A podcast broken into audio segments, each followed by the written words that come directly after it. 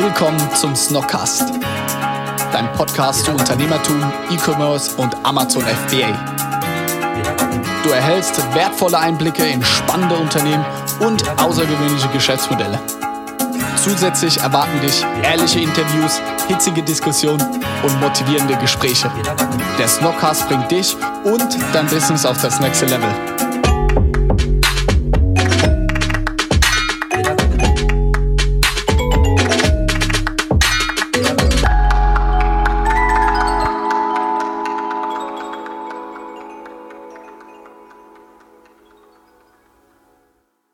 Ja, Moritz, schön, dass du hier bist. Ja, vielen Eine Dank für die Einladung, mein Lieber. Ja, eine spontane Aktion. Äh, kurze Anekdote, Moritz und ich kennen uns noch gar nicht so lange.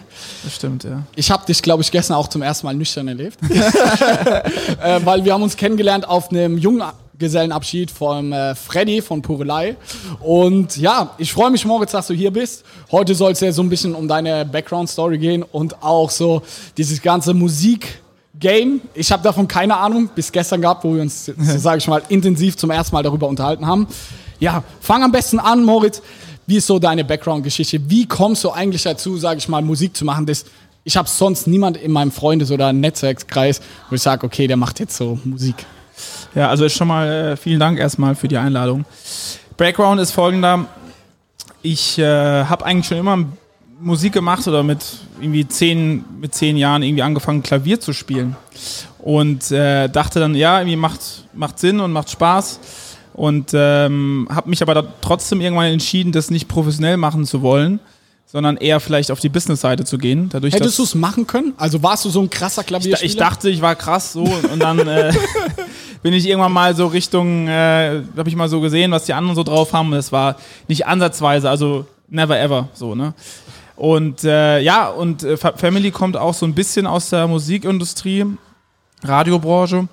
Und äh, deswegen hatte ich dann gedacht, ey, ich bin musikinteressiert, irgendwie auch leidenschaftlich am Start, warum nicht in der Hinsicht auch irgendwie was studieren? Und hatte dementsprechend hier in Mannheim an der Popakademie den BWL-Studiengang ähm, absolviert bzw. studiert. Ne? Ähm, und dieser BWL-Studiengang ist sehr fokussiert auf die Musikbranche. Ne? Und ähm, ja, und so, so ging das eigentlich los an der Popakademie. Ich kann nur jedem empfehlen, der irgendwie in die Musikbranche will, dort auch zu studieren, weil das wahrscheinlich nicht nur in Deutschland, sondern europaweit einer der best- oder renommiertesten Universitäten äh, ist. Also unglaublich, auch an Netzwerk, was man dort mitbekommt und so. Also das ist schon, äh, schon der Wahnsinn. Wie muss, muss ich mir da so ein. Studium vorstellen? Also, was mache ich ja? Du hast gesagt BWL, aber mit dem Schwerpunkt Genau, ja. Musikbusiness. Was für Fächer hat man da da?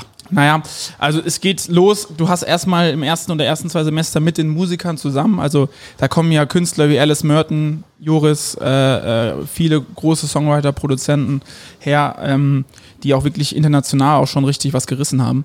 Also hast mit dem, mit denen äh, zum Beispiel ähm, ähm, erstmal die ersten zwei Semester auch musikalische Fächer, also da geht's wirklich darum, irgendwie auf den Takt zu klatschen oder äh, irgendwie äh, Song, in Songwriting geht's dann wirklich rein. Da, das ist für uns Business-Studenten ein bisschen schwer so, muss ich sagen. Also ich glaube, wir hatten irgendwie einen Durchschnitt von 3,8 oder irgendwie so. Also für, für die Business-Studenten, also war nicht besonders äh, erfolgreich. Und sonst ist es sehr musikaffin, sagen wir es mal so. Man hat auch typische BWL-Fächer, aber sonst ist es sehr auf die Musik äh, spezialisiert. Das heißt, man hat äh, irgendwie, ja, man bekommt diese ganze Welt eigentlich ähm, neu vorgestellt und das ist auch schon eine sehr eigene Welt. Das ist jetzt nicht hier, wo man sagt, oh, ich komm, bin sofort drin, sondern es ist jetzt auch schon ein bisschen komplizierter, sagen wir es mal so. Ja. Aber ich habe von Jura, ich habe äh, Urheberrecht vier Semester gehabt zum Beispiel, Medienrecht so.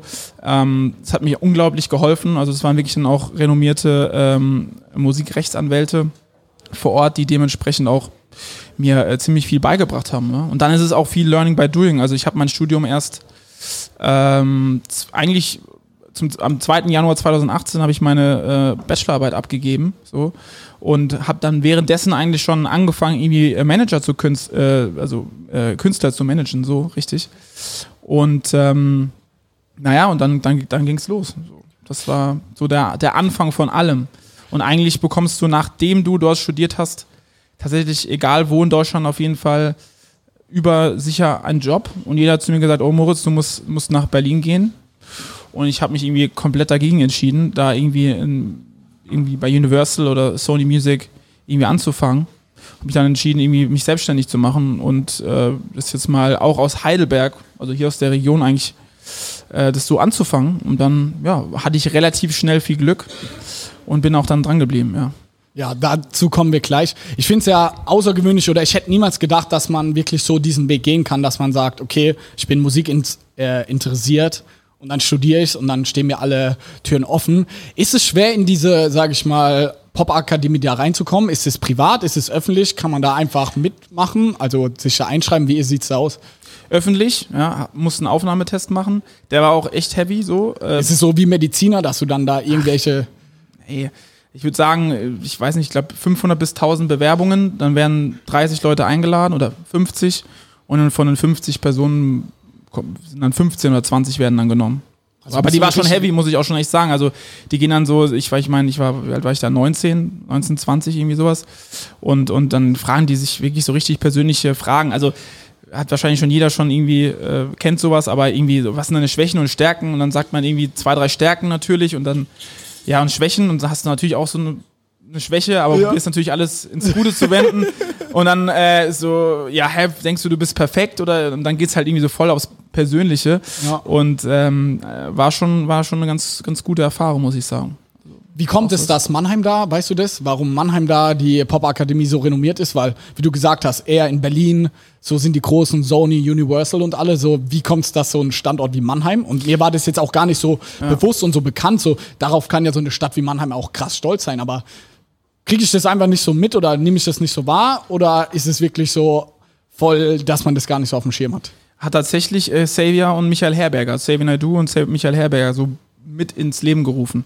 Also Xavier war ja schon immer, ähm, für den ich ja auch so die eine oder andere Sache mache, ähm, Xavier war schon immer jemand, der unglaublich heimatgetrieben war. Und Michael Herberger, sein Partner, eigentlich auch. Und äh, die haben un unglaublich viel für diese Stadt gemacht. Also wirklich auch musikalisch, äh, auf, der, auf der Kulturseite auch. Also das war extrem. Aber Xavier hat es eigentlich ins Leben gerufen, natürlich mit, mit dem Land Baden-Württemberg zusammen. Also öffentlich musst du nicht zahlen. Also krass. Nix. Hat man den dann da auch so als Dozent, so Xavier Nadu und der unterrichtet da manche Fächer? Ja, am Anfang schon. Dann gab es leider 2012, glaube ich, irgendwie so eine leichte negative Welle bei Xavier. Äh, und dann haben sie ihn rausgekickt tatsächlich. Also der ist auch nicht mehr im Aufsichtsrat und äh, ist zwar Gründer, ähm, aber äh, unterrichtet dort nicht mehr und äh, ist dementsprechend eigentlich raus. War es ein guter Lehrer? Also war cool? Ich, also ah, ich, ich hatte ihn nicht als Lehrer, weil 2012, okay. ich bin 2014 erst hin ähm, und hat auch, glaube ich, nur musikalische, äh, also Songwriting, diese ganzen Sachen gemacht. Kann ich jetzt nicht beurteilen, aber so an sich ist Xavier ein sehr, sehr netter Mensch. Kann ich, ja, ist ein toller, toller Typ. Geil. Du hast gesagt, 2018 hast du dann deinen Bachelor gemacht. Wie ging es danach weiter? Du hast schon gesagt, okay, Berlin kam für dich irgendwie persönlich nicht in Frage oder hat keinen Bock in die große Stadt zu gehen, sondern du wolltest irgendwie allen zeigen, hier aus Heidelberg, Mannheim machst du das große Ding. Ja, ja, man denkt immer so, man hört irgendwie Spotify oder irgendwie die Charts durch und denkt, oh mein Gott, das ist so weit weg. Am Ende des Tages, nach jetzt drei Jahren irgendwie, kann ich, kann ich sagen, äh, dass es gar nicht so weit weg ist. Also die Musikbranche ist nicht so groß, ja, ähm, und dadurch, dass man durch die Pop-Akademie schon dementsprechend gut irgendwie vernetzt ist, habe ich es dementsprechend einfach probiert und, und, und wollte eigentlich schon immer irgendwie selbstständig sein und hatte irgendwie da Bock, auch mit Künstlern zusammenarbeiten, zusammenzuarbeiten. Und äh, ja, dann ging es los. Ich habe schon währenddessen, während dem Studium, Juice and Sparks ist äh, elektronisches DJ-Duo auch relativ, vor allem jetzt in Asien momentan, bekannt äh, schon gemanagt und habe dann gesagt, du, ich, ich nehme nehm das Ding mit und, und mach da weiter. Hatte dann relativ schnell ähm, viel Glück, habe am 18.02. Äh, den Song Magisch ähm, mit veröffentlicht von Oleg Wer kennt Magisch? Magisch, Mann. Ja, war der, war der meistgestreamteste Song 2018. Echt? Das, ja, ja, tatsächlich in Deutschland, in Deutschland natürlich nur. Wer kam ähm, von dir? Oder, also was hast du da gemacht? Genau, so? Du ja. hast den Künstler also, gemanagt oder? Genau, also eigentlich geht es am Anfang, ich habe gesagt Management angefangen und dann bin ich wirklich, also mittlerweile natürlich Rupert, äh, bekommt man irgendwie durch Mundpro Mundpropaganda gewisse Künstler zugeschoben. Aber am Anfang war es einfach so, Instagram irgendwie geschaut und Gefühl gehabt, ey, bist du gut, du hast eine gute Stimme, was kann man, was kann man aus dem Talent machen? Dann hast du auch Songwriter, Produzenten, die dementsprechend auch die Beats und auch den, die Texte schreiben. Naja, und dann saß ich irgendwie in Frankfurt mal äh, in der Kleierstraße 104 Du weißt es noch genau, 18.2. Kleierstraße. Du Ja, genau, ja nee, das war, es war einfach ein, ein Schlüsselmoment, so muss man schon sagen. Sitzt du da, hörst du diesen Song, der irgendwie drei Jahre auf dem PC von einem Künstler war, also der hieß Edin. Äh, der hat den Song magisch komplett geschrieben eigentlich auch. Und äh, hörst du den Song und dann denkst du, okay, Wahnsinn. Also Hat er ähm, sich so direkt gecatcht und du so, ey, das Ding geht durch die Decke? Jein, ja. Also man weiß nie, ob, ob das ein Hit ist, ne? Aber ähm, das war natürlich dann mit Oleg Sesh dementsprechend natürlich schon ein, ein safes Ding, weil einfach Oleg Sesh eine riesen Reichweite hatte, ne? Wie seid ihr zu Oleg Sash gekommen? Weil du hast gerade gemeint, Edin hat den komplett Edin hatte gemacht. dann, Edin hatte tatsächlich zu Manuelsen einen ganz guten Draht. Manuelsen kennt die 385er und hat dementsprechend Edin mit ins, ins Studio gebracht und haben die zusammen den Song gemacht. Okay, managst du sowas dann auch? Also hast du dann so einen Edin an der Hand und dann sagst du, okay, der Song ist geil, aber da muss irgendwie noch ein geiler, böser Rapper genau, drauf. ja. Und dann sagst du, wer passt dazu? Okay, Oleg Sash.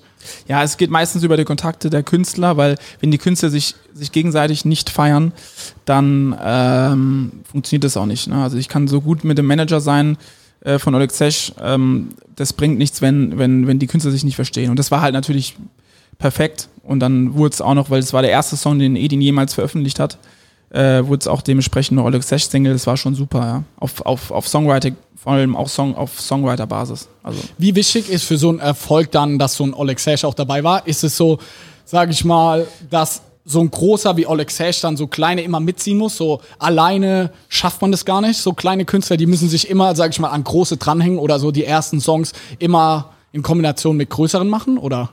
Na, das war schon der Key bei dem Song, ja, muss man schon sagen. Auch wenn die Hook und der ganze Song eigentlich schon fertig war. Es war davor ein anderer Rapper drauf, den man nicht kannte. Ähm, aber ich glaube, es ist alles möglich in der heutigen Welt. Ne? Also das, du, du kannst viral gehen, das, das geht, geht ganz schnell, das weiß man gar nicht. Äh, aber ich glaube, bei dem Song war es schon sehr, sehr wichtig, dass, dass Olex dabei war. So. Wie läuft es dann ab? Setzen die sich dann wirklich zu zweit beide ins Studio, nehmen dann den Song auf und machen das? Oder weil man kriegt es ja auch am Rand so mit, ey, der schickt dann einfach nur so eine MP3-Datei oder so, schickt ihn zu, wo der seine Rap-Part einrappt und dann äh, wird es zusammengeschnitten und dann ist so der Song draußen. Immer unterschiedlich. Manchmal ist es so, ich schicke dir mal eine MP3. Ähm, manchmal ist es so, wir treffen uns im Studio und machen den Song zusammen. Also immer unterschiedlich. Wie ist es so aus der Business-Sicht? So ein Oleg Sash weiß natürlich auch selber, was für eine krasse Reichweite er hat und wie er so ein Edin mit nach oben zieht. Was für Deals macht man dann? Klar, du kannst jetzt keine Details verraten, aber sagt dann so ein Oleg Sash, dafür kriege ich aber irgendwie 90 Prozent oder die kompletten Einnahmen, weil du bist irgendwie in gar nichts, aber dafür bist du danach irgendwie, kannst deine eigenen Songs veröffentlichen. Wie läuft es bei sowas ab? Bei Oleg Sesh war es ja so, dass es seine Single war. Das heißt, Okay. wir waren, also Edin war Feature. Dementsprechend gibt es da Feature-Verträge Ja. und, und das ist es. Ne? Aber an sich, an sich äh, ist es natürlich immer so, also wir haben, machen jetzt am 31.01. kommt mit Edin und Sido ein Song, so, wo Sido Featuring ist. Und ähm, ich kann da nur sagen, also die Verhandlungen sind da äh, nicht so einfach, sagen wir es mal so, weil die natürlich ganz genau wissen, ey, ich bin der größere Künstler, ich, ähm, ne, also die wollen auch gewisse Konditionen und die sind auch schon heavy, obwohl da vielleicht nur ein Part oder zwei Parts drauf sind. Also das ist schon teilweise heavy, ne? Die wissen das alle schon, vor allem im Rap. Also äh, da gibt's auch nicht wirklich, ähm, die, die sind eigentlich, vor allem im Rap sind, also ich finde immer die Latinos, die machen es uns eigentlich vor, weil die featuren sich immer gegenseitig. Aber in Deutschland herrscht irgendwie so eine gewisse, ja, ge gewisser Neid, vor allem bei den Rappern auch. Ja, die, die, wenn die so in einem Camp sind, zum Beispiel 5 Camp, Oleg Sesh, Nimo, die featuren sich alle gegenseitig so, aber mal einen kleinen irgendwie von, was weiß ich nicht, äh, aus Hannover oder irgendwie Ja. jetzt hoch zu, hoch zu pushen, das machen sie halt eher nicht, auch wenn sie ihn vielleicht feiern würden. Also das ist halt immer so in der deutschen Musikindustrie auf jeden Fall immer so ein, so ein Punkt, wo ich sage, schwer, also schwierig, ne? das, das nach oben zu bringen. Du hast gesagt, 2018 war magisch, magisch so der meistgestreamte Song. Kann man dann auch sagen, okay, allein von den Streams konnte so ein Edin und so ein Oleg Sash und alle, die am Projekt dabei waren, auch schon krass leben? Also geht's da auch um Multi, Multimillionen um bei so einem Song oder wie muss man sich das vorstellen? Multi, Multimillionen würde ich jetzt nicht sagen. Olex hat auf jeden Fall für die nächsten vier, fünf Jahre auf jeden Fall ausgesorgt, so. Mit ja. einem Song? Ja, gut, du, du hast diesen einen Song und auf einmal ähm, erhöhst du deine Gage von 5000 Euro pro Auftritt zu 15 oder 20.000 Euro. So, dann machst du irgendwie so, ich meine, die Rapper machen ja alle Clubauftritte so. ähm, machen, machst du sechs Dinger, hast du 120.000 Euro äh, an, nur an Gage pro Monat so. Also deswegen, also David schon ausgesorgt haben für die nächsten paar Jahre. So ein Edin als Featuring-Künstler, kann man ja auch ehrlich sagen, ist nicht so. Aber dafür haben wir einen ganz guten Deal bei der Sony danach unterschrieben.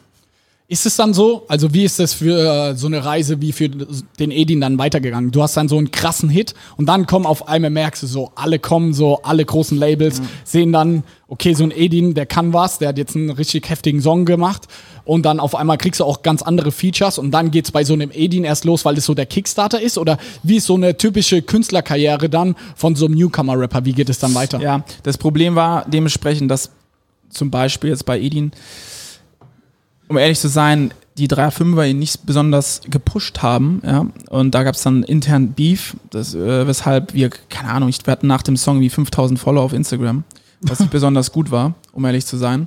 Da gab es dann Beef. Wie viele Streams hatte der Song? Oder hat ja, der bisher? Ich weiß, ich weiß nicht, vielleicht schon direkt nach den ersten vier Wochen 15 Millionen oder sowas. Oh, das war, das war schon, ähm, das war schon, äh, sagen wir mal, nicht so schön. Ähm, ja, also da, wie geht's weiter? Weiter geht's, du musst einfach Songs ballern, so. Das ist das Wichtigste. Und auch ähm, gute Songs. Und da geht's erstmal gar nicht um Features, sondern erstmal ein eigenes Profil schaffen, Künstlerprofil, Künstleridentität. Und das ist eigentlich das Schwierigste, was es gibt. Also ein Edin hätte auch bei 3.5 unterschreiben können, wahrscheinlich äh, keinen besonders guten Vertrag. Hätte, wäre wahrscheinlich jetzt einer der, der größten oder mit Alex und, und Nimo, weil er dementsprechend auch die ganzen Songs schreibt. Ähm, aber er hat sich einfach dagegen entschieden und gesagt, nee, ich habe da keinen Bock drauf, ähm, ich feiere das nicht so und hat dann gesagt, ey, ich gehe dann lieber meinen eigenen Weg. Ich bin zwar alleine, natürlich hast du da dein Team drumherum, aber es ist für jeden Rapper oder für jeden Newcomer viel, viel einfacher, in einem Camp hoch zu, also aufzuwachsen, was mal so, als wenn du es komplett alleine machst. Und er ist, ich, ich, ich bewundere das, weil er hat wirklich den, den, den schwierigsten Weg von allen eigentlich äh, eingetreten, so, muss man schon sagen. Wie ist es dann so? Ah, dann ist es aus Marketing-Sicht, wir sprechen ja in dem Podcast viel über Marketing, ist es dann so, okay, du merkst, du hast gerade einen krassen Song, du hast Hype, versuche ich dann möglichst viel, irgendwie jeden Freitag, wie das man so beim Capital Bra oder Samra sieht, so möglichst viel rauszuhauen, so jeden Freitag einen neuen Song und dann sag ich mal, platzierst du 10, 20 Songs und dann hoffst du halt wieder, dass einer so richtig durch die Decke geht, viral geht, weil du vorhin auch selber gesagt hast, man kann nie sagen, was ein Hit ist. Deswegen versucht man, ist ähnlich wie bei uns bei Amazon. Wir können nie 100% sagen, das Produkt geht jetzt krass durch die Decke, aber man kann, sage ich mal, davor sein Bestes geben und das Ding so gut wie es geht zu platzieren und dann launchen wir irgendwie zehn verschiedene Produkte und eins davon geht halt krass durch die Decke. Ja. Ist das ähnlich oder wie ist da so die Strategie? Na, eigentlich wir sagen, wir müssen das Monster, also Spotify, äh, sechs bis acht, also alle sechs bis acht Wochen füttern. So. Also, Sagt man echt so das Monster? Ja, weil der Spotify-Algorithmus definitiv auch wichtig ist so und, und du, ein Song muss schon atmen, also man muss ihm schon die Chance geben dementsprechend so. Deswegen sagt man sechs bis acht Wochen. Wenn du merkst, dass der Song gerade einen Peak hat, irgendwie nach vier, fünf Wochen, dann gehst du halt ein bisschen nach hinten. Ein Kapi macht das auch. Kapi haut zwar am Anfang irgendwie alle zwei Wochen einen Song raus, aber wenn er merkt, dass da irgendwie, ähm, irgendwie ein krasser Peak am Start ist, dann, dann wartet er auch noch. Also das ist, das kann man nicht so wirklich pauschal sagen. Ich würde sagen, also ich gehe immer von sechs bis acht Wochen aus. Und dann schaue ich aber wirklich, wie der Song oder schauen wir im Team wirklich, wie der Song performt. Du hast gerade, wir haben jetzt viel über Eding gesprochen, hattest du dann, wie ging danach für, für dich die Reise weiter? Also du hast anderthalb Monate oder zwei Monate, so nachdem du deine Bachelorarbeit hattest, hast du direkt so einen Song gelandet. Also ich hatte das Glück, ich habe das immer, ähm, also Juice and Sparks, äh, das DJ-Duo, das, das ist auch jetzt nicht so unbekannt. Also ich hatte schon immer so, so ein, ein konstantes Income, ja. Ähm, aber äh, wie ging es weiter? Ich habe weitergemacht, einfach weitergeschaut. Natürlich, ich will auch nicht unglaublich viele Künstler bei mir, sondern ich will auch irgendwie mich rar halten und habe aber vor allem auf Songwriting und Produzentenbasis Produzenten und Songwriter gesucht, die dementsprechend für Künstler von mir, aber auch für externe Künstler Songs schreiben können. Das ist auch ein unheimlich lukratives Geschäft und habe dementsprechend da auch weiter nach also geschaut und geschaut und auch ein paar ganz gute Jungs gefunden. Habe dann währenddessen auch immer beraten, war ich bei, Savior. Im April habe ich direkt bei Savior angefangen, ähm, beraten zu sein, dementsprechend auch für die eine oder andere Marke auch beraten zu sein, Eventkonzepte zu, zu schreiben, zum Beispiel auch für Pilay. Und ähm, das hab, so habe ich mich dann über Wasser gehalten und dann ging es immer weiter. Dann kam irgendwie äh, Cheso, also Karma zum Beispiel, so hieß der, so hieß der äh, Künstler. der irgendwie ähm, so türkisch und deutsch vermischt hat. Und äh, dem habe ich zwei Jahre lang über über E-Mail immer angeschrieben und Facebook. Ich habe nie, ich hab nie eine Nachricht Wie so eine zurückbekommen. ja, ja, ja. Musst du, musst du. Also weil weil die haben alle erst Schiss, denken so Manager, nein, habe ich keinen Bock drauf. äh, und ich habe wirklich alle zwei drei Monate wirklich mit dem Rinder gesetzt. Ich will, ihn, ich, ich schreibe ihn an, schreibe ihn an. Und ähm, Echt so, hey, hier ist der Moritz. Brauchst du Nein, nicht hier, mehr ich bin's wieder und hier, lass uns doch mal treffen, glaub mir, das tut gut und so. Das, das, das, äh, das passt schon alles. Äh, Es tut gut. es tut gut, ja. Nein, ich kann dir helfen, ich kann dir helfen, ich kann dir helfen. Und ähm, naja, und irgendwann äh, ja, kam halt mal eine Nachricht zurück, ey, du bist so hart, hartnäckig, so, dann lass uns halt mal treffen, komm mal nach Berlin. Dann bin ich nach Berlin gekommen und hat er mir diesen Song Jap mal gezeigt und so und ähm, der war, ging dann auch irgendwie ganz gut durch, ja, Also irgendwie 50, 60 Millionen Streams auf Spotify und so hat sich das alles weiterentwickelt, ne, also ich war auch bei vielen Künstlern, muss ich ganz ehrlich sagen, relativ früh dran und habe dann mit denen zusammengearbeitet. Du, du arbeitest meistens immer erstmal auf Vertrauensbasis mit den Leuten zusammen. Und da wurde ich auch schon sicherlich ein zwei, drei Mal enttäuscht, um ehrlich zu sein, ja. Ähm, aber am Ende des Tages ist es, läuft es ganz gut, ja. Wie verdienst du am Ende des Tages dein Geld? Also, wie, wir haben jetzt viel über Künstler gesprochen und dann kriegt ein Song 50 bis 60 Millionen Streams. Du denkst, what the fuck? Aber wie verdienst du da als Manager? Kriegst du dann auch einen Cent pro Stream oder wie ist da, sag ich mal, wie ist so eine Aufteilung an, im Musikbusiness? So, wie verdient man da Geld? Auf, auf Managementbasis so zwischen 15 und 25 Prozent Provision bekommt man dort. Von allen Einnahmen, wie Von so, allen Einnahmen ja, was er bekommt. Also, bekommt. wenn so ein Edin jetzt Nike Sportlervertrag da hat, so einen Sponsorvertrag, dann kriegst du auch davon 15 bis. genau, ja. Also du kümmerst dich um alles bei ihm, sowohl privat um die Marke Edin, aber auch um die ganze Musik und Zusammenarbeiten, Features und sowas. Ja, das, das kommt immer ein bisschen drauf an, was du für, ein- für, ein- für einen Vertrag du äh, hast, aber an sich geht's eigentlich rundum äh, Paket, ja. Und dann hast du natürlich, also was ich jetzt mache, ist auch noch dementsprechend Rechte einsammeln. Das heißt, jetzt geht's ein bisschen mehr in die Materie, aber Ja. ein bisschen komplizierter.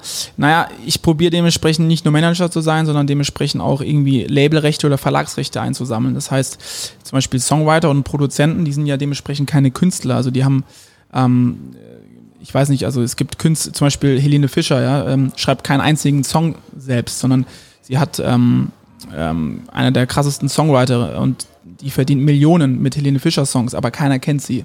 Und ähm, da sammelt man dementsprechend Verlagsrechte ein zum Beispiel. Und das mache ich halt auch. Das ist eigentlich so mein Key jetzt, also was heißt mein Key? Also ähm, was mir am wichtigsten ist für die nächste, so für 2020 so. Ähm, weil ähm, GEMA-Einnahmen kommen über Radio, über Spotify auch, über TV. Und ähm, wenn du Songwriter hast, die dementsprechend, ich habe zum Beispiel zwei Songwriter bei mir, die eigentlich momentan zwei Top 20 Airplay hat, äh, Airplay-Hits hat, ähm, also im Radio, ähm, die alles Große im Deutschpop eigentlich geschrieben haben. Ähm, das ist was ganz anderes, wenn du halt irgendwie 10, 12, 15 Hits geschrieben hast, die in einem Jahr rauskommen. Was ganz anderes, wenn du einen Künstler hast, der mal in einen Hit hat, dann hast du natürlich noch die Live-Einnahmen und die ganzen Nebenrechtseinnahmen. Äh, aber an sich ähm, ist das auch ein ganz, ganz bei mir so ein Fokus, dass ich auch viele Songwriter und Produzenten habe. Wenn wir uns jetzt so einen Song mal anschauen, okay, wie viel verdiene ich da pro Abspielen im Radio? Ja, gut, also als, als Künstler verdienst du erstmal auf der, auf der Künstlerseite erstmal bei Radio gar kein Geld. Ja, das ist ein Null. Add-on. Also null wenn Euro, so ein Magisch im Radio läuft, kriegt so ein Oleg Sesh oder Edin keinen Cent. Ja. Also du bekommst GVL, ja, aber das ist sehr, sehr wenig. Du bekommst bei Spotify zum Beispiel pro Million Streams, ähm, kommt auch an, wie viel Premium, wie, wie viel äh, Freemium, ein äh, 4000 Euro, also eine Million. Ach, das ist ja nicht viel. 4000 Euro, Also ja. wenn so ein Song 50 Millionen Klicks hat, also mal 50, 200.000 Euro, ist ja jetzt nicht, also Du, du verdienst halt on the long run, ne? Also du hast jetzt zum Beispiel, du, so ein, so ein, so ein Song, der magisch, ne? Du machst keine Promo seit, also die ersten sechs Monate machst du Promo und danach ist nichts mehr. Und der Song ähm, generiert täglich, ja, damals noch sechs Monaten, immer noch 200, 300.000 Streams. Du machst aber nichts mehr dafür. Jeden selbst Tag. jetzt noch, selbst jetzt noch 50, 60.000. So, also ähm, on the long run verdienst du dementsprechend Geld. Ja. Aber trotzdem ist es nicht das lukrativste. Also das- das CD-Geschäft war viel, viel lukrativer zum Beispiel. Ja. Ähm, deswegen sind, ist es umso wichtiger, dass du live auf jeden Fall ähm, gute Partner hast, viele Auftritte, weil da wird dementsprechend am Ende des Tages das Geld verdient. Und wie verdienen aber so Künstler jetzt neben dem Live-Auftritten, wer verdient an einem Song dann noch mit? Also du hast ja gesagt, pro Million Stream 4000 Euro an den Künstler, kriegt dann der Songwriter, der Produzent Genau. oder so? Weil von Genau, den also- 4000 Euro muss ja 20% gehen ja dann nochmal an dich. Äh, Im, Im besten Fall, im besten Fall ist es so, dass der ähm, Künstler auch nicht nur der Artist ist, sondern auch dementsprechend Songs mitschreibt. Deswegen ist er dann auch Songwriter. Und Songwriter verdienen dementsprechend im Radio auch Geld, im TV auch. Das heißt, also äh, Künstler Radio verdienen im Radio nichts, aber die Songwriter schon. Genau, ja, so ist es ja. Und wie viel verdient der Songwriter? Naja, du, man kann es nicht genau sagen, aber es sind ungefähr 3 Euro pro Spin, also 3 Euro pro Radioeinsatz. Die 101 Song, das heißt dementsprechend, wenn dieser Song vier Leute geschrieben haben, dann wird es nochmal durch vier geteilt. Aber krass, dann verdient der Songwriter am Ende des Tages mehr als der eigentliche Künstler.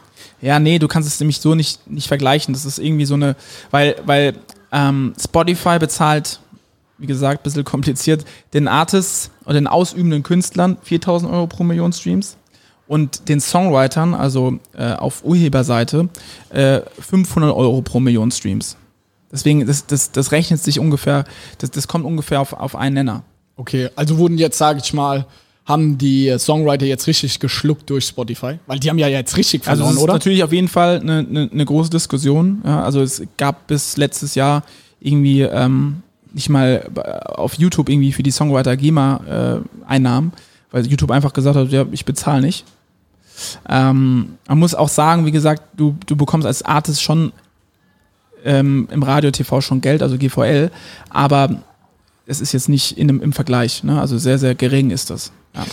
Managst du auch dann Songwriter? Genau. Sodass du, und da ist genau das Gleiche für dich, 15, 20 Prozent von dem, was Ja, Songwriter genau. Also ich bin einmal, ich habe einmal eine Management Company oder beziehungsweise eine, eine Agentur für Musik und Event und dann äh, Verlags, ein Verlag, der dementsprechend Songwriter unter Vertrag nimmt. Das heißt, da bekomme ich nicht meine 20 Prozent, sondern ich bezahle denen zum Beispiel Vorschuss oder ich gebe denen einen Dreijahresvertrag und sage hier, du bist jetzt bei meinem Verlag ähm, Angestellt so? angestellt oder unter Vertrag, bekommst Betrag X.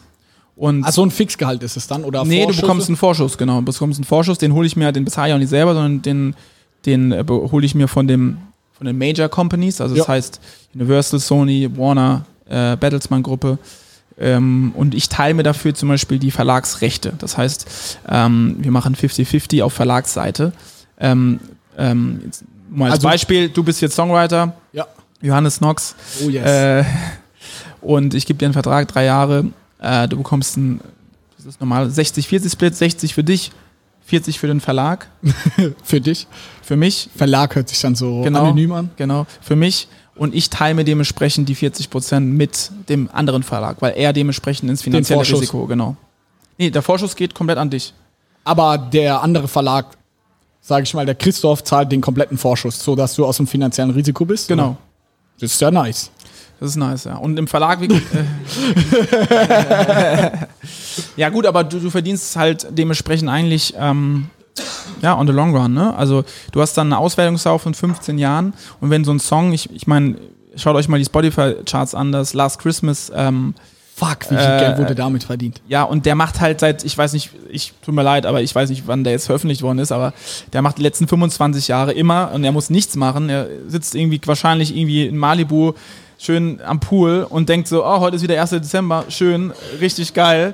Äh, äh, schaut am 30. Januar nochmal auf seine Abrechnung und so, ach geil, ist mal eine Million wieder reingekommen. Ne? So, Verdient da jetzt, glaubst du, der Songwriter mehr oder mehr der Künstler? ja, beide. Aber als Songwriter, auf jeden Fall. Also der, der den Song geschrieben hat, ich hab's auch leider nicht parat, aber das ist schon Wahnsinn. Ah, also, ja, das ist wirklich Wahnsinn. Also ich habe auch schon ein paar so Insights bekommen, Titanium von, von David Guetta, weil meine Jungs hier mit dem einen oder anderen DJ auch ähm, ähm, schon zusammengearbeitet haben. Ähm, das, ist, das ist eine absolute Rente. Also das ist Wahnsinn. Also wenn du die Rechte hast von Titanium, von, dann, ähm, dann ist Wahnsinn. Also das, das, das, so ein Welthit ist, ähm, ja, kann dein ganzes Leben dementsprechend eigentlich finanzieren. Krass. Ist es dann so für dich, ist es so der eine, der eine Song, auf den man so die ganze Zeit hinarbeitet und für den man so arbeitet, dass man hofft, dass man diesen einen Song, der dann so deine Rente. Nö. Also ich will ganz viele Songs. in, Ja. der, in, in der Liga. ne? ähm, das ist ganz wichtig, weil also heutzutage, also früher war es noch viel, viel einfacher.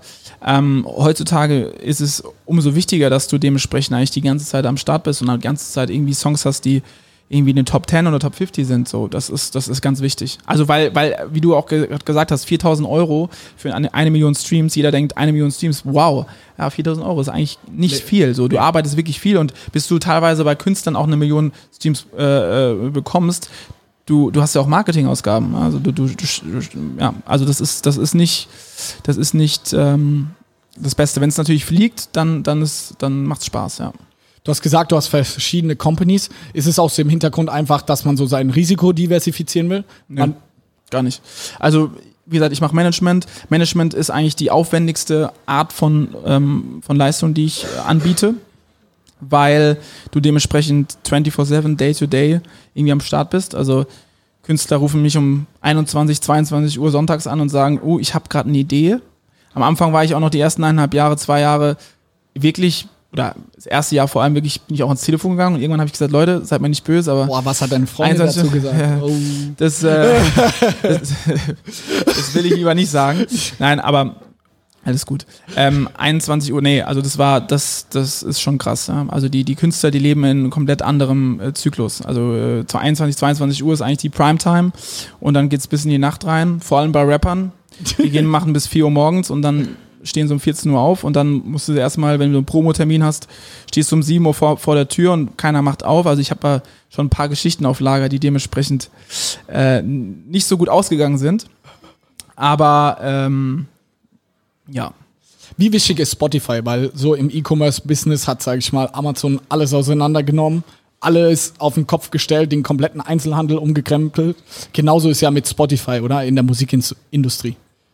Wichtigster Partner, mit Abstand. Also Apple Music ist in Amerika äh, größer als Spotify, aber hier in Deutschland, Deutschland, also vor allem in Europa, äh, Spotify ist wichtigster Partner. Was Apple Music kommt langsam ein, ein Fünftel, ein, ein Sechstel. Ja. Spotify ist unglaublich stark. Und, und ähm, du kommst eigentlich auch schon fast gar nicht mehr an, an Spotify ran, weil die wissen ganz genau, wir haben so eine Macht. Die ganzen Playlisten auf Spotify ähm, ähm, haben wirklich äh, ein unglaubliches Follower-Volumen. Und wenn du halt in so einer Playlist bist, dann ist es schon, schon die halbe Miete, ne? Das ist halt, ähm, gibt es Modus Mio, Deutschrap brandneu, New Music Friday, Shisha Club, die sind halt alle sehr Rap getrieben. Die haben äh, überhaupt nicht viele Pop-Playlisten, was zum Beispiel auch eine Chance äh, für die Wettbewerber sind. Also Apple Music macht da sehr viel. Amazon Music will jetzt richtig in den Markt, äh, also die gehen richtig rein jetzt. Ähm, ja, aber an sich ist es eigentlich der Key-Partner. Krass. Wie geht so ein Amazon und so ein Apple Music jetzt in den Markt? Sagen die, okay, ihr Künstler, wenn ihr bei uns hochladet, für eine Million Streams kriegt ihr nicht 4.000 Euro, sondern 20.000 Euro und versuchen die so Marktanteile zu machen? Oder Nee. wie pushen die das? durch Exklusivität.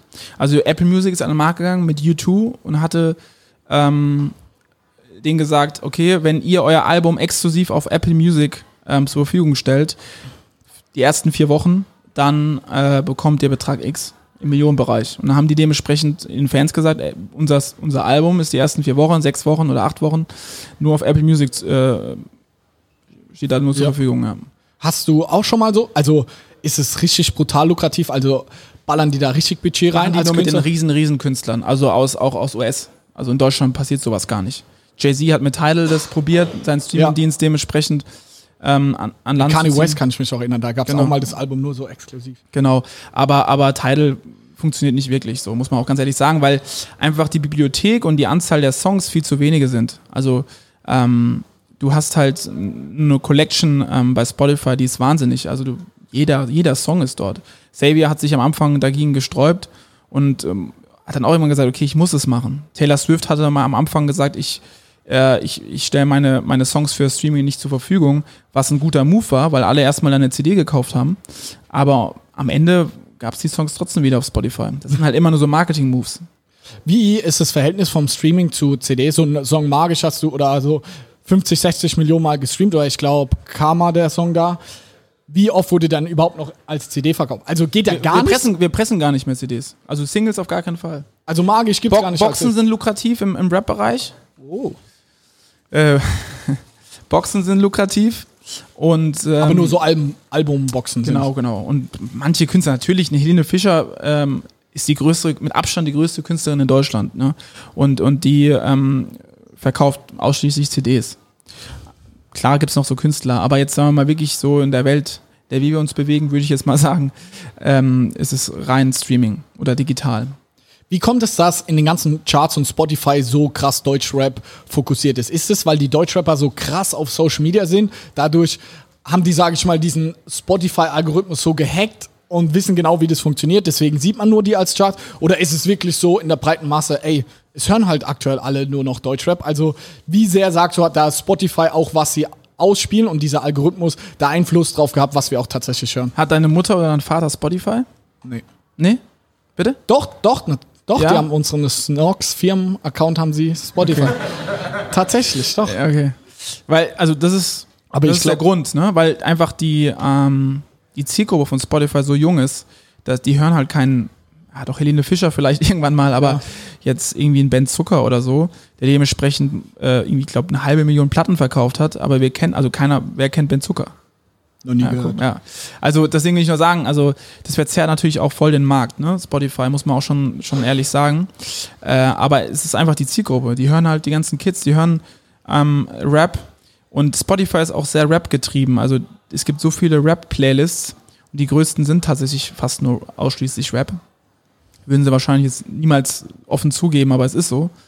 Ähm, und das ist eigentlich schon der Grund. Und die, die Kids, die, die streamen das Ding aber auch am Tag irgendwie 20 Mal. Also wenn die halt ein Kapi feiern, äh, dann, wenn der sagt, bitte 20 Mal Spotify hören, dann werden die auch 20 Mal Spotify, äh, den, den Song, was weiß ich, äh, äh, äh, auch streamen, ja. Das ist, ähm, die sind halt einfach unglaublich loyal, die ganzen Kids da draußen. Was Aber- gut ist. Aber dann ist doch so, dass die Rapper, weil die sehr Spotify getrieben sind und man da weniger Geld, sage ich mal in Anführungszeichen, verdient, verdienen doch viel weniger als jetzt so ein Tim Bensko oder so, der so Radiohits macht. Ja, oder? denkt man, denkt man. Aber tatsächlich so in, in Sachen Live zieht natürlich ein Tim Bensko ähm, am Ende des Tages schon mehr, muss man auch schon sagen. Und natürlich gibt's auch, also ich will das hier gar nicht so rüberbringen, als, als, als wäre jetzt irgendwie Rap.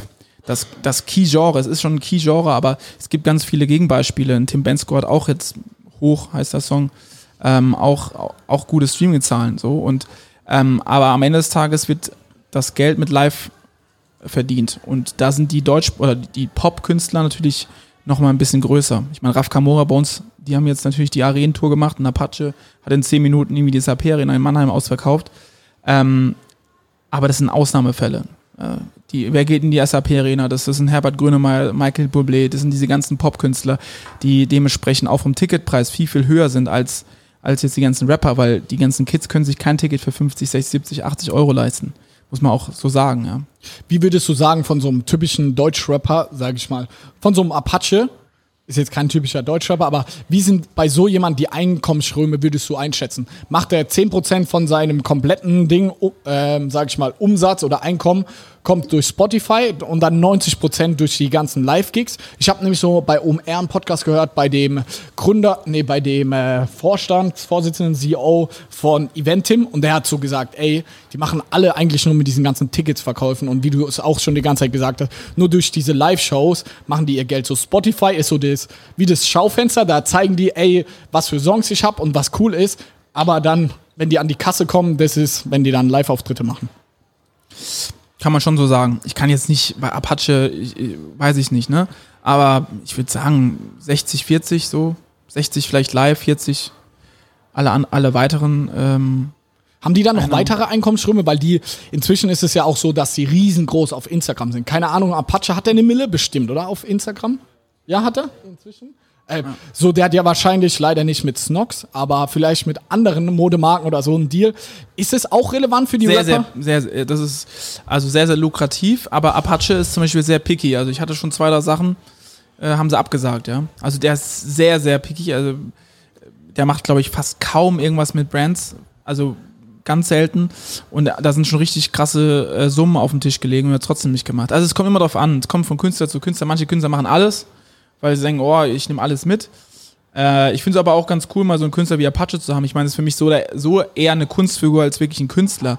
Ja. Ähm, muss man auch mal so sagen, weil sein Auftritt auf Social Media ist äh, ich, richtig gut, muss ich, will ich sagen. Also es ist sehr, sehr stark. Und der Manager, ich meine, der Manager von Apache, nee, oder beziehungsweise der mit ihm äh, das Label macht, ähm, ist ein Jahr jünger als ich. Also das ist schon Wahnsinn. Und der hat alle großen, also das ist schon, ähm, schon Wahnsinn, was, was, was Lukas da auf die Beine stellt. Das ist schon krass. Wie wichtig ist heutzutage für die ganzen Künstler Social Media? So der, das beste Beispiel, ich glaube, dieses Jahr war es ja mit so einem Mero. So, der hat erst, keine Ahnung, 20, 30 so kurze Videos gedroppt, wo er irgendwie so rappt, irgendwie nur 30 Sekunden, eine Minute. Und dann, bis der Hype so groß wurde und so viele Aufrufe und dann kommt erst der erste Song. So, wie wichtig ist das? Kann man es heutzutage nur schaffen, wenn man auf Social Media krass ist? Auf jeden Fall ein Key-Element. Aber zum Beispiel bei Mero wieder kommt aus dem Lager, also kommt aus dem, aus dem Camp, wieder Qatar. Also fängst nicht bei Null an, sondern du hast dementsprechend Ratar hinter dir, du hast dementsprechend die anderen Enno hinter dir, die ganzen, ganzen Künstler, die dich auch posten und pushen. Und dann machst du halt mal ein Feature da, machst du mal da ein Feature da. Also es ist sicherlich wichtig, das Social Media. Man weiß auch nicht, ob alles, muss man auch gar nicht mal schon sagen, ob das teilweise nicht sogar gekauft ist, ja, ja. aber ähm, ist sicherlich ein Key-Element. Aber Ende des Tages, ähm, wichtigste ist Musik, kann ich jetzt schon sagen, auch im Rap. Wenn, wenn die Musik nicht stimmt, dann kannst du noch 5 Millionen Follower haben und das größte Engagement, dann bringt es dir auch nichts. Wie wichtig oder wie nachhaltig glaubst du, sind auch die ganzen Sachen? Weil Spotify ist ja so schnelllebig, wenn ich das bei mir selber sehe. Ich pumpe jetzt einen Song, ich kann den so oft hören, wie ich will, höre den ein, zwei Tage durch, dann habe ich keinen Bock mehr auf den. Dann ist irgendwie auch der Künstler dann auch wieder weg von der Bildfläche. Ist durch Spotify das Ganze auch viel schnelllebiger geworden und diese ganzen Künstler sind ja auch Brands, sind die dann auch viel schneller, okay, der hat ein, zwei geile Songs und Oleg Sesh, aber wenn der dann auch wieder drei, die nächsten drei Songs nix sind, dann ist er auch wieder von der Bildfläche verschwunden. Oder wie siehst du das? Wie siehst du da kritisch das Ganze, weil das auch so, so schnelllebig geworden ist? Äh, ist definitiv, eine Chance auf der einen Seite. Auf der anderen Seite ähm, macht es natürlich Künstler, die Erfolg haben, die sind sofort im, haben sofort Erfolgsdruck. Die müssen sofort, oh, ist, der Song geht durch die Decke, ich brauche jetzt sofort den nächsten. Und äh, ein Kapi ist eigentlich einer der wenigen in Deutschland, muss man wirklich sagen, der das ähm, eigentlich über Jahre jetzt äh, durchgezogen hat. Das ist, das ist Wahnsinn. Der Song, der veröffentlicht je, irgendwie alle, weiß ich nicht, alle vier Wochen oder alle drei Wochen einen Song und der Song ist jedes Mal irgendwie direkt auf eins oder Top Ten. So, das ist Wahnsinn. Ne? Und der hat es aber irgendwie vorgemacht, ähm, dass es halt wirklich so geht. Das, ich weiß gar nicht, ob der Erfolgsdruck verspürt irgendwie, aber ähm, das ist definitiv, das, das sehe ich kritisch, dass der Erfolgsdruck immer, immer krasser wird, immer krasser. Ähm, weil du gibst eigentlich dem Künstler gar nicht die Möglichkeit, den Erfolg zu genießen. Das ist eigentlich, also die schönen Seiten sind vor allem solche Sachen. Ne? Ähm, und das ist eigentlich, eigentlich schade. Man hat ja jetzt auch gesehen, dass so keine Ahnung, so Legenden, die früher groß waren, so ein cool Savage oder so, habe ich letztens mitbekommen, der hat in äh, Mannheim gespielt, ich glaube vor 2000 Leuten und dann füllt so ein Apache, so den, den gibt es seit einem Jahr, keine Ahnung, füllt so eine SAP-Arena. Also dieses ganze neue Spotify-Ding, wenn man das als Künstler nicht verstanden hat oder sage ich mal diesen Hype oder dieses ganze neue Medium nicht so mitgenommen hat, hat man ja, sieht man ja jetzt auch viele Künstler, die dadurch untergegangen sind oder, sage ich mal, nicht mehr so präsent oder nicht mehr so, sage ich mal, den Stellenwert. Wie siehst du das? So ist es, gibt es da viele Beispiele, wo du sagst, okay, scheiße, die haben diesen Streaming-Markt irgendwie komplett verschlafen? Nee, eigentlich nicht, weil ähm, jeder probiert irgendwie mit der Welle zu schwimmen. Ähm, manche schaffen es, manche nicht. Ähm, ein cool Savage funktioniert trotzdem immer noch gut. Ähm, die Frage ist halt auch, was der Künstler will. Ja, manche Künstler gibt es, die sagen, ey, also bei Chesor zum Beispiel, meine, hat jetzt ein Jahr, glaube ich, kein Song, fast ein Jahr kein Song mehr veröffentlicht. Der, der will das jetzt vielleicht auch nicht, ne? Und sagt hier, äh, ähm, ich, ich mache jetzt ich, diesen einen Song, es reicht mir, ich ein bisschen entspannt und, und, und dann geht's weiter. Also es kommt immer darauf an, äh, wie die Künstler auch ticken. Manche sind da irgendwie unglaublich hungrig und wollen immer mehr, immer mehr. Und manche sagen auch, ey, ist gut, ich veröffentliche meine drei, vier Songs im Jahr, dann irgendwann mal ein Album und dann, dann ist gut. Und andere hauen halt alle vier, sechs Wochen ähm, Songs raus. Wo glaubst du, geht die Reise bei Spotify hin? Ich habe jetzt gerade gelesen, die haben jetzt so eine Story-Funktion irgendwie eingeführt. Die wollen immer mehr auch so zum Social Network irgendwie werden. Man hat es ja auch beim neuen Post Malone-Album gesehen, dass dann so zwischendrin auch immer so Videos kamen, wo er erzählt hat, was er sich bei dem Song gedacht hat und so. Wo glaubst du, geht da für Spotify an sich, für die Plattform, wo geht da die Reise hin? Ja gut, also äh, Spotify äh, es wird irgendwas, ich meine, die sind ja nicht äh, profitabel. Ja, schon seit Jahren nicht, noch nie gewesen. Ähm, die sind auch nur Verwerter. Wir sind keine Rechteinhaber. Und ich denke, irgendwann mal, also das kommt darauf an natürlich, wie sich auch die Major Companies mit irgendwie Spotify einigt, wird es wahrscheinlich so sein, dass, dass Spotify auch ein Label gründet. Und dann wird es halt richtig interessant. Weil die haben die ganzen, die ganzen äh, Playlisten bei sich, ne, bei, bei, bei sich äh, und können natürlich dementsprechend eigenen Content, den sie selber kreieren, in ihre Playlisten reindrücken. Gefahr hier, die Major Companies, die die ganzen Rechte haben von den ganzen anderen großen Künstlern, sagen, okay, wenn du das machst, das ist natürlich auch die Diskussion, dann ähm, ähm, geht mein Content von Spotify. Also dann lasse ich den sperren. Und dann gehen wir nur zu Apple oder äh, nur zu dieser oder zu Amazon. Das ist halt die Gefahr. Ja, ist ja genau das gleiche wie bei Amazon. Also Amazon ist ja auch extrem gewachsen und hat erst so ihre ganzen Eigenmarken, so Amazon Basics und was man nicht alles kennt, erst gemacht, als die Marktmacht so riesig war, dass die anderen Player dann gar nicht konnten, als dort zu verkaufen. Deswegen bin ich da gespannt, wo da die Reise hingeht. Ich sehe gerade, ich beschäftige mich viel so mit äh, sag ich mal, Unternehmertum und so. Und da sieht man ja, dass Spotify im Moment auch super stark im Podcast-Bereich, die haben irgendwie so äh, Gimlet und so alles aufgekauft für mehrere hundert Millionen. Also kriegst du das irgendwie mit, so im Podcast-Bereich, dass sie da viel Gas geben und irgendwie auch Künstler von dir versuchen, irgendwie für ihre exklusiven Podcasts, weil das haben sie ja da viel und versuchen da irgendwas zu machen? Ja, lustig. Ich hatte mich gerade heute die Diskussion mit Christoph äh, bezüglich der Podcasts. Ich muss ganz ehrlich sagen, wir bekommen es gar nicht, also überhaupt nicht mit. Also okay minimal. Ja. Äh, ich habe mich jetzt heute mal ein bisschen mit dem Podcast-Geschichte so ein bisschen mal äh, befasst und ähm, ist ja auch ein, auch ein Markt, der de definitiv irgendwie am Wachsen ist. Und ähm, aber so richtig in die Musikbranche ist es noch nicht rübergeschwappt, um ehrlich zu sein. Weil natürlich auch, wie gesagt, eine Million Streams auf einem Podcast ist auch schon mal. Also das schafft in Deutschland nur einer, gemischtes Hack. Also das ist der meistgehörteste Podcast in Deutschland und die schaffen pro Folge eine Million. Was echt jetzt nicht so krass ist. Also 4000 Euro. wo jetzt abschließend doch, wo geht für dich jetzt die Reise hin? Du hast schon gesagt, du willst dich vor allem auf die Rechte fokussieren, da kann man gutes Geld verdienen. Was sind noch so deine Visionen? Wir sprechen ja öfters inzwischen und du bist so ein krasser Visionär. Wo soll für dich persönlich so die Reise hingehen und mit deinen Firmen? Ja, also eigentlich äh, mein Ziel ist dementsprechend eigentlich, mein Vorbild war immer Scooter Brown. Scooter Brown ist irgendwie äh, Manager Geiler von Name. ja Manager von Justin Bieber, Ariana Grande hat die größten Hits gemacht irgendwie auf der Welt. Und ähm, ich würde gerne irgendwie in Deutschland gerne erstmal ähm, Justin Bieber da, machen. Justin Bieber wäre gut, ja. Nee, aber auf jeden Fall meine Management Company weiter aufbauen und darüber hinaus dementsprechend Label, Verlag äh, gründen und dann dementsprechend eigentlich alle, eigentlich ein 360-Grad-Modell irgendwann haben. Das heißt, Videoproduktionsfirma, die ganzen anderen möglichen, äh, möglichen Felder noch. Ähm, und, und habe ja dementsprechend noch eine kleine Sparte an, an Event und was mir auch sehr viel Spaß macht. Ähm, und das werde ich auch probieren weiter auszubauen. Also ja, ich habe Pläne. Geil. Zu dem Event-Thema haben wir jetzt gar nicht gesprochen. Das ist ja fast ein komplett eigenen Podcast wert, weil du da bei Purelei ja die ganzen Events, vor allem die Mädels hier kennen das. Also Wahnsinn, was du da auch mitgemacht hast. Moritz, Vielen Dank, dass du da warst. Ich habe viel über das Musikgame gelernt. Ich finde es super spannend, weil ich da sehr viele Parallelen vor allem auch sehe zu ähm, Amazon, wie Spotify da teilweise versucht, die Marktmacht auszunutzen und wie man, sage ich mal, durch Hacken des Spotify-Algorithmus da auch aus jungen Künstlern super hochkommt. Moritz, vielen Dank und großen Applaus. Dankeschön.